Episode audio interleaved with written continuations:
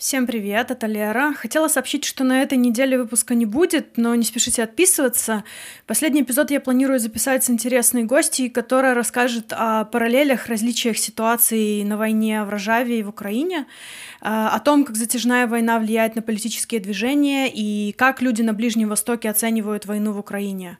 Э, у нас пока не получилось найти время записаться, поэтому запаситесь терпением, все будет. Пользуясь случаем, хочу поблагодарить вас за хвалебные критические отзывы и донаты, которые помогают готовить и рекламировать подкаст. Буду благодарна, если каждый и каждая из вас, кто слушает сейчас это сообщение, пропиарит подкаст в своих соцсетях. Не ленитесь. До скорого и не забывайте о войне.